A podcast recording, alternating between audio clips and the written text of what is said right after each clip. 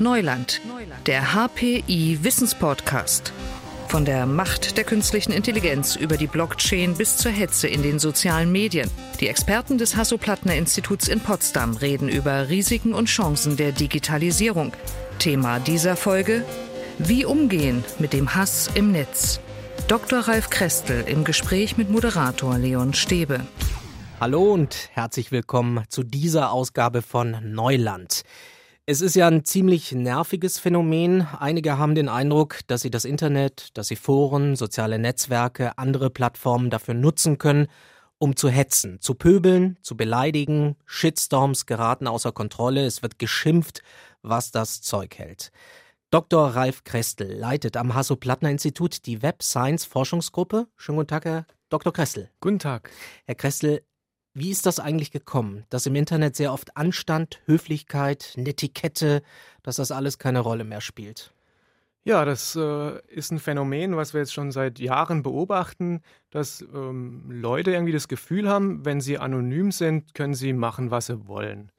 Ähm, das hat äh, angefangen mit dem Web 2.0, wo also ähm, Nutzer auch tatsächlich aktiv Content äh, kreieren können im Web und durch die sozialen Netzwerke, die dann aufgekommen sind, wurde das dann so verstärkt, ähm, dass man damit mittlerweile ja sogar Geld verdienen kann. War dieser Hass schon immer da, frage ich mich. Ähm, und wir müssen einfach sagen, dass soziale Netzwerke da funktionieren wie Katalysatoren, die das dann an die Oberfläche bringen? Ich würde sagen, das ist erstmal in einem Menschen angelegt, dass er vielleicht auch mal wütend wird oder äh, sauer ist. Der Vorteil war, dass man bevor das Internet groß geworden ist, ähm, erstmal eine Nacht drüber schlafen konnte, bevor man dann einen Brief äh, an irgendjemanden oder irgendein Institut abgeschickt hat, äh, konnte man sich das nochmal überlegen. Heutzutage ist es einfach äh, eine Frage von Sekunden und ich tippe was ein und die ganze Welt äh, kann das lesen. Und dieser Filter, den man vielleicht selbst als Mensch hat, äh, nochmal vielleicht drüber zu schlafen, äh, der ist einfach weggefallen. Und das macht es einfacher, ähm, Hass zu verbreiten und auch Fake News zu verbreiten. Und das System verstärkt das auch immer wieder, wenn wir über diese berühmten Echokammern sprechen, über Chatbots. Also das verstärkt sich doch dann alles gegenseitig. Ja, wobei das nicht wirklich ein Problem in Deutschland ist, weil wir hier immer noch ähm, eine große Bevölkerungsmenge äh, haben, äh, die sich äh, nicht unbedingt nur aus dem Internet informiert. Ähm, die können das auch schon einschätzen, dass nicht alles, was im, in Twitter oder in Facebook auftaucht, dass das nicht unbedingt alles der Wahrheit entspricht. Und entsprechend äh, haben wir nicht die Probleme, die vielleicht eher in den USA auftreten, wo äh, junge Menschen sich ausschließlich aus Facebook informieren und dann nicht mehr unterscheiden können, ist das jetzt die Wahrheit. Das Ganze wird noch verstärkt durch eine Politik, ähm, die auch viel mit Twitter kommuniziert und wo es auch nicht mehr so ähm, äh, wichtig ist, ob man jetzt die Wahrheit sagt oder nicht. Und äh, entsprechend äh, geht da die Vorbildfunktion äh, verloren und die Hemmschwelle, selbst irgendwie beizutragen, sinkt. Aber es lohnt sich natürlich in die USA zu schauen, weil vieles, was dort passiert, dann zu uns rüberschwappt. Ähm, welches Risiko sehen Sie darin, ähm, dass wir Plattformen haben, bei denen sich manche ja eingeladen fühlen, gegen alles zu hetzen, was ihnen in den Sinn kommt? Ja, das ist auf jeden Fall ein großes Problem. Ähm, die großen Zeitungen, also die New York Times allen voran, ähm, hat auch erkannt, dass in ihren äh, Foren und ihren Kommentarspalten äh, Leute sich daneben benehmen und entsprechend ähm, versucht dagegen zu wirken. Äh, der erste Schritt, den man da machen kann, ist, die Menschen aus der Anonymität rausholen. Das heißt, man erlaubt nicht mehr, dass man anonym irgendwas posten kann, sondern man äh, verlangt zumindest sowas wie, äh, dass eine richtige Person dahinter steht, ähm, die zumindest, sagen wir mal, ein Facebook-Profil hat, äh, wo man nachvollziehen kann, äh, das ist wahrscheinlich eine richtige Person. Dazu kommt, ähm, dass durch die, durch die politische Situation und auch die, ähm, ja, das, das Aufkommen der, der Populisten weltweit ähm, viele Menschen das Gefühl haben, sie müssen sich gar nicht mehr in, in, in ihrer Anonymität verstecken. Äh, die, haben, die fühlen sich geradezu aufgerufen, jetzt auch äh, mit ihren Klarnamen zu hetzen und irgendwelche Parolen zu äh, verteilen. Das ist ein sehr ähm, gefährliches äh, gesellschaftliches Problem. Ähm, da geht es dann um eine gesellschaftliche Atmosphäre insgesamt, die auch das befördert. Genau, also wenn man das Gefühl hat, man kann alles sagen ähm, und äh, wenn man was nicht sagen darf, dann hat es was mit Political Correctness zu tun mhm. und das ähm, interessiert mich nicht, weil ich sage meine Meinung und habe überhaupt keine Filter mehr. Äh, dann ist das ein Problem und dann muss man schauen, wie kann ich solche äh, Meinungen, solche Stimmen äh, rausfiltern oder zumindest ähm, markieren, ähm, damit andere nicht infiziert werden von diesem Hass. Dann sind wir bei der Frage, was kann man gegen dieses Phänomen tun? Sie forschen seit langem an diesem Thema, beschäftigen sich mit dem Phänomen der Hasskommentare und äh, sind das ja auch in einem Forschungsprojekt angegangen. Wie sind Sie konkret vorgegangen? Ähm, da gibt es äh, Gott sei Dank äh, sehr viele Trainingsdaten, die man dann nutzen kann, um künstliche Intelligenzalgorithmen einzusetzen, die äh, automatisch erkennen, welche Kommentare problematisch sind. Äh, das ist dann, bevor der Kommentar überhaupt veröffentlicht wird, ähm, können, dies, können diese Algorithmen erkennen, ist das ein problematischer Kommentar und wenn ja, dann wird er eben nicht veröffentlicht und wenn nein, dann ähm, wird er auf der Seite dargestellt. Das heißt, es ist im Prinzip technisch möglich, natürlich ähm, bei Begriffen, die eine Beleidigung enthalten, die im Prinzip herauszufiltern, noch bevor sie veröffentlicht werden. Das ist äh, technisch möglich, ähm, allerdings äh, ist es nicht so einfach. Ähm, wir können auch Begriffe, die wir als Beleidigung auffassen, beispielsweise in, im ironischen Kontext verwenden.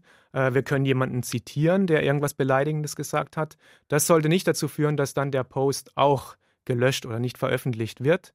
Ähm, da muss man schon ähm, mit sehr viel Daten lernen äh, und versuchen zu verstehen, was so ein äh, Kommentar tatsächlich bedeutet. Das können die Maschinen noch nicht, das kann das System noch nicht. Erkennen Ironie, war das Ironie oder Satire vielleicht oder war das ein ernst gemeinter böser Hasskommentar? Seit ein paar Jahren gibt es das sogenannte Deep Learning. Da wird versucht, mit neuronalen Netzen ähm, aus vielen Trainingsdaten äh, Muster zu erkennen. Und wenn wir über Zeitungskommentare reden, dann gibt es da mittlerweile riesige Datensätze, die von Moderatoren annotiert sind. Das heißt, das System bekommt positive und negative Beispiele und kann daraus lernen, welche Kommentare äh, nicht äh, publiziert werden sollen. Und das ähm, geht auch schon bis hin zu Erkennung von Ironie und Sarkasmus. Es braucht aber nach wie vor einen Moderator, der dann entscheidet, das kann oder das muss gelöscht werden. Das hängt davon ab, äh, wie ähm, wichtig mir meine Community ist.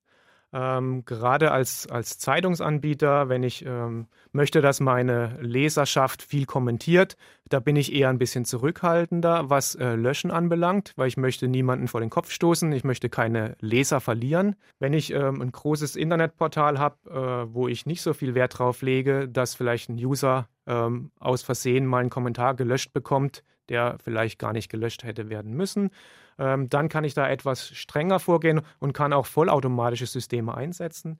Der Fokus äh, unserer Arbeit ist jedoch, ähm, die Moderatoren zu unterstützen und ähm, sozusagen semi-automatisch ähm, vorzusortieren, sodass die Moderatoren es einfacher haben, herauszufinden, welche Kommentare sind jetzt problematisch und welche kann ich veröffentlichen. Was war da nochmal genau der Anwendungsbereich? Wenn ich das richtig verstehe, war es eine Nachrichtenwebseite, die, die Sie mitbetreut haben oder wo Sie ähm, eben per Forschung versucht haben, solche Kommentare herauszufiltern?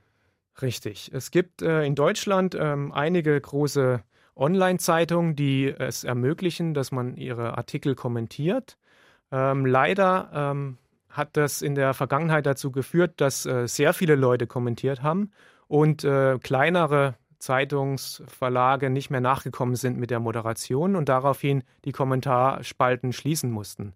Das ist natürlich äh, etwas, was wir ähm, verhindern wollen, denn ähm, der Gedankenaustausch ist ja erstmal was Positives. Auch wenn wir jetzt hier über Hasskommentare reden, äh, wir müssen uns klar machen, dass 98 Prozent der Kommentare ähm, sehr gute Kommentare, konstruktive Kommentare sind. Und wir sprechen hier im Prinzip über zwei Prozent der Kommentare, die aus verschiedenen Gründen, beispielsweise weil es Hasskommentare sind, ähm, aber vielleicht auch, weil es Werbung ist oder irgendwelche Off-Topic-Inhalte äh, gelöscht werden müssen. Das heißt, im Großen und Ganzen haben wir äh, eine große Community, eine große Leserschaft, äh, denen wir diese Kommentarspalten zugänglich machen wollen.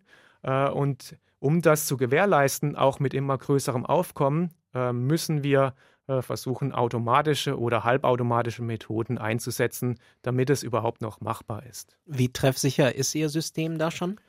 Also wir sind auf jeden Fall im, im 90er-Prozent-Bereich. Mhm, wow. Ähm, es kommt auch ein bisschen drauf an, wo man den Schwerpunkt legt. Ähm, das ist dann ein äh, ein bisschen Fachtermini hier zu gebrauchen. Im Machine Learning ähm, ist, kann, muss man unterscheiden, mache ich einen ähm, Fehler, weil ich etwas lösche, was nicht gelöscht werden sollte, oder mache ich einen Fehler, weil ich was ähm, nicht lösche, was gelöscht werden sollte. Das heißt, ich habe zwei Arten von Fehlern, die so ein System machen kann.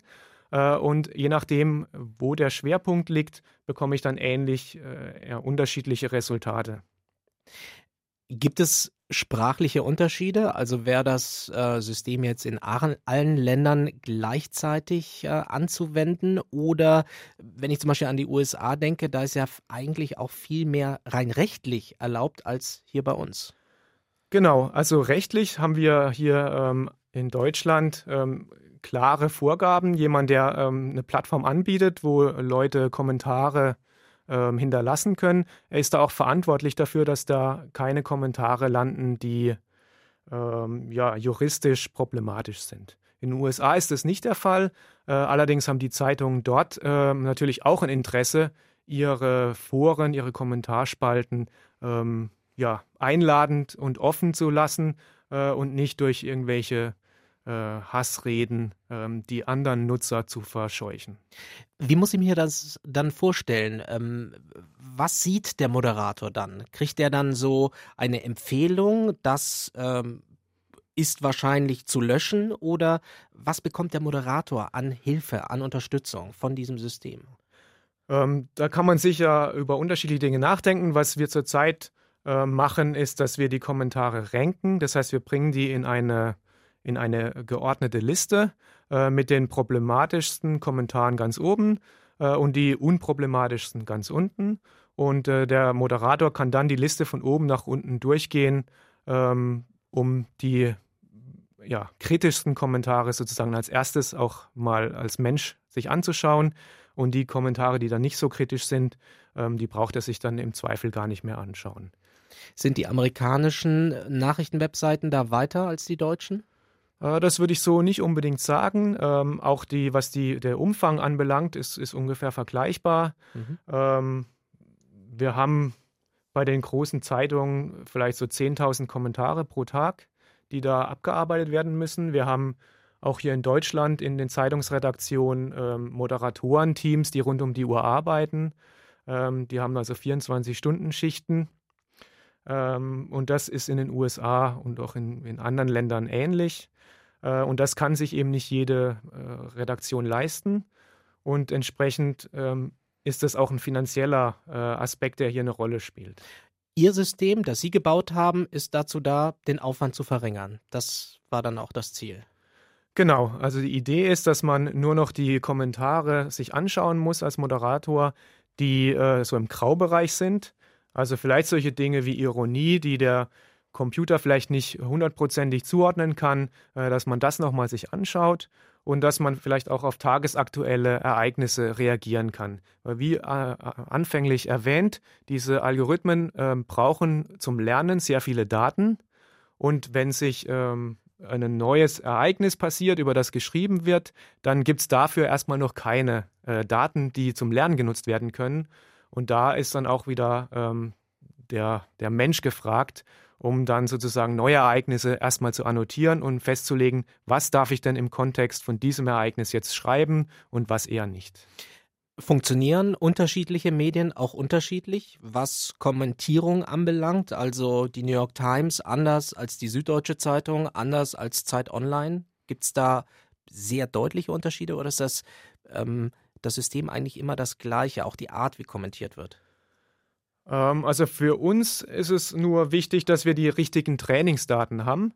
ähm, dann ist es egal, ob das eher eine linksliberale Zeitung ist oder eher eine, eine rechtspopulistische Zeitung. Ähm, was die tatsächlichen Kommentare anbelangt, da kann man einen sehr großen Unterschied feststellen. Ich hatte vor ein paar Jahren mal eine Forschungsarbeit gemacht, wo wir geschaut haben, äh, wie, kom wie kommunizieren äh, eigentlich äh, unterschiedliche Zeitungen im Vergleich zu den politischen Parteien. Da haben wir uns die Bundestagsreden angeschaut äh, und geguckt, wer benutzt eigentlich welche Sprache von welcher Partei. Und da gab es ganz interessante Ergebnisse, ähm, teilweise nicht sehr überraschend. Also es gab dann ähm, die Zuordnung, dass ähm, sowas wie die FAZ eher ähm, FDP-Vokabular verwendet, äh, eher konservative ähm, äh, Geschichten wie die Welt. Äh, und dann, was ein bisschen überraschend war auf den ersten Blick, ist, dass die Bild-Zeitung am ehesten den Linken entsprochen hat im mhm. Parlament. Ähm, wie gesagt, auf den ersten ähm, Blick überraschend, äh, auf den zweiten Blick nicht, weil es geht da um Populismus. Und ähm, sowohl die Bild-Zeitung ist bekannt für eine sehr plakative Sprache, äh, und eben die Linksfraktion im, im Bundestag setzt halt auch viel auf, auf plakative, ähm, deutliche Sprache. Können Sie mit Ihrem System auch vorhersagen, wie kommentiert wird, wie viele Kommentare auflaufen auf einen bestimmten Artikel? Auch daran forschen wir, denn das ist nämlich wieder ein sehr wichtiger Aspekt für die äh, Verteilung der Moderatoren und für die Frage, soll ich einen kritischen Artikel, der sehr viele Kommentare erzeugen wird, ähm, abends um 20 Uhr posten, wenn meine Moderatoren schon Feierabend haben, mhm. oder lieber ähm, morgens um 8, wenn die komplette Mannschaft versammelt ist. Äh, und hier haben wir verschiedene Ansätze, um herauszufinden, wie viele Kommentare ein bestimmter Artikel erzeugen wird. Äh, und auch da erreichen wir ganz gute Ergebnisse. Ähm, das ist allerdings ähm, nicht so, dass wir da an die 100 Prozent rankommen, äh, weil es gibt immer wieder mal überraschende Beispiele, wo wir dann ähm, uns auch selber nicht erklären können, warum jetzt äh, ein bestimmter Artikel wahnsinnig viele Kommentare erzeugt hat. Ihr System, das Sie entwickelt haben, wo kann das eingesetzt werden? Vor allem oder nur auf Nachrichtenwebseiten oder zum Beispiel auch auf sozialen Netzwerken? Das ist erstmal unabhängig. Wir schauen uns hauptsächlich den Text an, der gepostet wird. Äh, das heißt, damit können wir auch ähm, Tweets beispielsweise analysieren oder auch Posts bei sozialen Netzwerken. Äh, wir haben ein paar, ähm, ja, ein paar Features, schauen wir uns auch an, die spezifisch sind für Nachrichtenkommentare. Beispielsweise, äh, wann geantwortet wurde, um wie viel Uhr geantwortet wurde, wer geantwortet hat, ähm, ob das eine Antwort, eine Antwort auf den Artikel war oder eine Antwort auf einen anderen Kommentar. Also diese äh, zusätzlichen Informationen hat man nicht unbedingt, wenn man sich andere Texte anschaut, aber das prinzipielle ähm, Algorithmus funktioniert für alle Arten von Textdaten. Facebook müsste eigentlich sehr interessiert sein, so etwas einzusetzen. Hat Herr Zuckerberg bei Ihnen schon angerufen? Bei mir nicht, aber bei Kollegen ähm, durchaus. Ähm, ja. Also äh, da ist natürlich ein großes Interesse da. Ähm, äh, auch, auch Facebook ist damit konfrontiert, dass sie sehr viel äh, manuell ähm, moderieren müssen. Ähm, es gibt ja mittlerweile auch äh, filmische Dokumentation, die ein bisschen äh, da Licht reinbringt, wie diese ja, Industrie funktioniert. Ähm, wir äh, wollen erstmal nicht in die Industrie reingehen. Wir sehen uns als, als Forschungsprojekt und ähm, möchten ähm, nicht unbedingt äh, das Vermögen von Mark Zuckerberg erhöhen, sondern möchten dafür sorgen, dass wir in Deutschland ähm, uns frei unterhalten können äh, und miteinander über Themen diskutieren können, ohne gestört zu werden. Ohne gestört zu werden. Es wird jetzt vielleicht einige geben, die sagen, na, da kommt ja jetzt die Zensur oder das ist ja jetzt typisch Sprachpolizei. Da entscheidet jemand oder vielleicht ein Algorithmus, künstliche Intelligenz, was gesagt werden darf, was nicht. Was sagen Sie zu dieser Kritik? Ähm, das ist erstmal eine berechtigte, eine berechtigte Sorge. Und immer wenn man mit, wenn man mit künstlicher Intelligenz zu tun hat, muss einem klar sein, ähm, dass auch die künstliche Intelligenz Fehler machen kann, so wie jeder Mensch auch Fehler machen kann. Und insbesondere bei Themen wie ähm, Verstehen von Sprache, Interpretieren von Sprache, äh, ist der Spielraum einfach sehr groß. Also wir haben das auch gesehen in der, im Gespräch mit den Moderatoren. Auch da ist man sich nicht immer einig, soll ein Kommentar jetzt gelöscht werden, wie ist der einzustufen, da wird dann heftig diskutiert. Und ein Kommentar, der heute ähm, gelöscht werden würde, kann morgen schon ähm, in Ordnung sein, weil vielleicht irgendein Politiker sich in ähnlicher Weise geäußert hat. Und wenn man dann nur diesen Politiker äh, zitiert, ähm, muss das natürlich erlaubt sein. Als Sprachpolizist sehen Sie sich nicht. Nein, auf keinen Fall. ähm, wir äh, haben auch gar nicht den Anspruch, ähm, hier die, die letzte Instanz zu sein, wenn was veröffentlicht wird oder nicht, sondern wir wollen tatsächlich einfach durch unsere Arbeit überhaupt die Möglichkeit ähm, ja, schaffen, dass man sich im Netz austauschen kann. Denn ähm, ohne uns ist das in Zukunft nicht mehr möglich. Jetzt sagen die Plattformen, also Facebook und andere, äh, das ist eigentlich auch nicht unser Problem. Wir sind ja nur die Plattform. Ähm, wie sehen Sie die Verantwortung gerade bei den sozialen ähm, Netzwerken? Gut, rechtlich ist es in Deutschland mittlerweile relativ eindeutig geklärt, dass die Plattform tatsächlich verantwortlich ist. Ähm, weltweit sieht das natürlich etwas anders aus. Ähm, es wäre natürlich wünschenswert, wenn äh, gar niemand mehr Hasskommentare schreiben würde. Äh, aber das äh, ist, ist utopisch ähm, und kann auch nicht wirklich ähm, weltweit ähm, ja, gelöst werden, dieses Problem.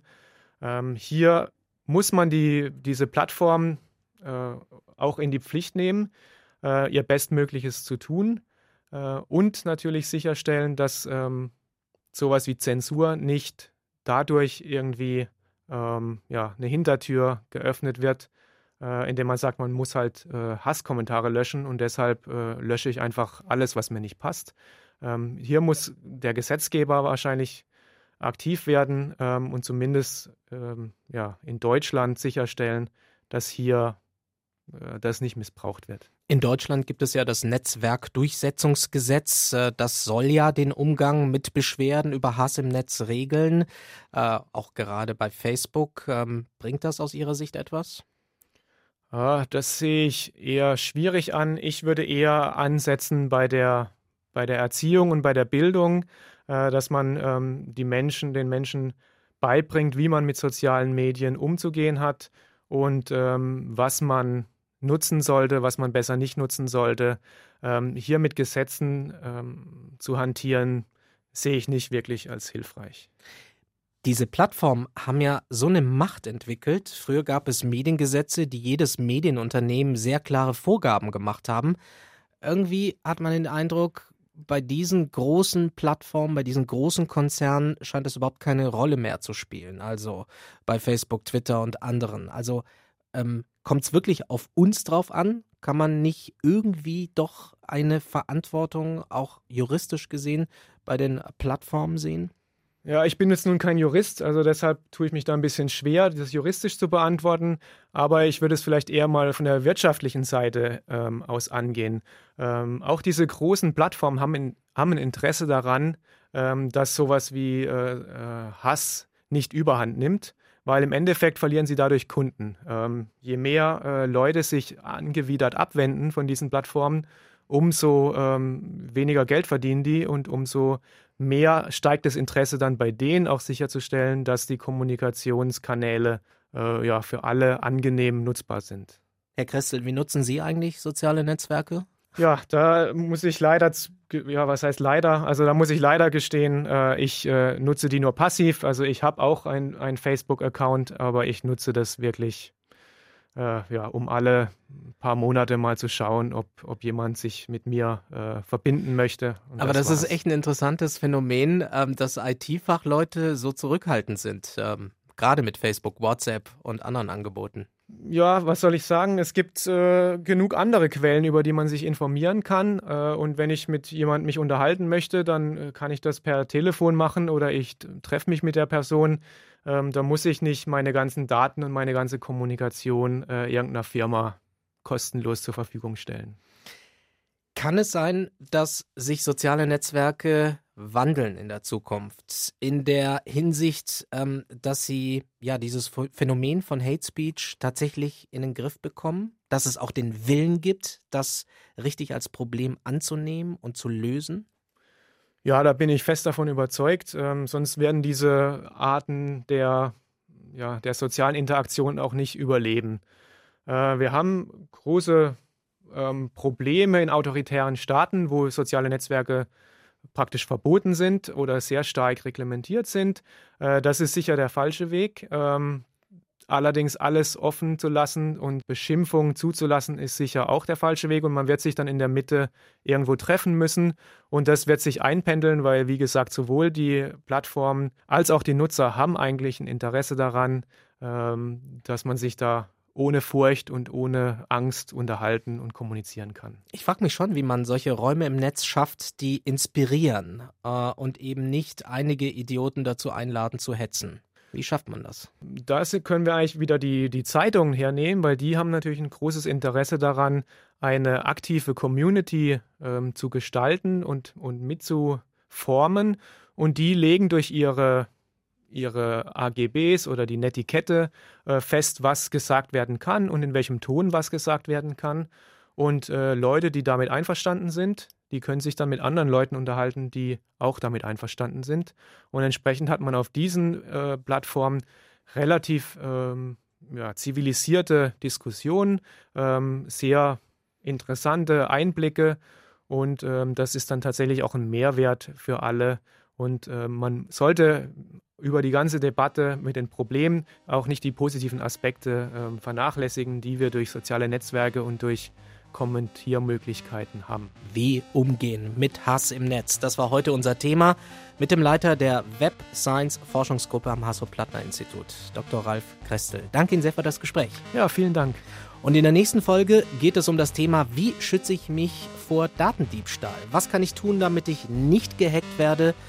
Müssen wir vielleicht auch unseren Umgang mit Passwörtern verändern, überdenken? Das dann in der nächsten Ausgabe. Digitales Wissen verständlich auf den Punkt gibt es alle zwei Wochen bei Neuland, dem Wissenspodcast des Hasso-Plattner-Instituts.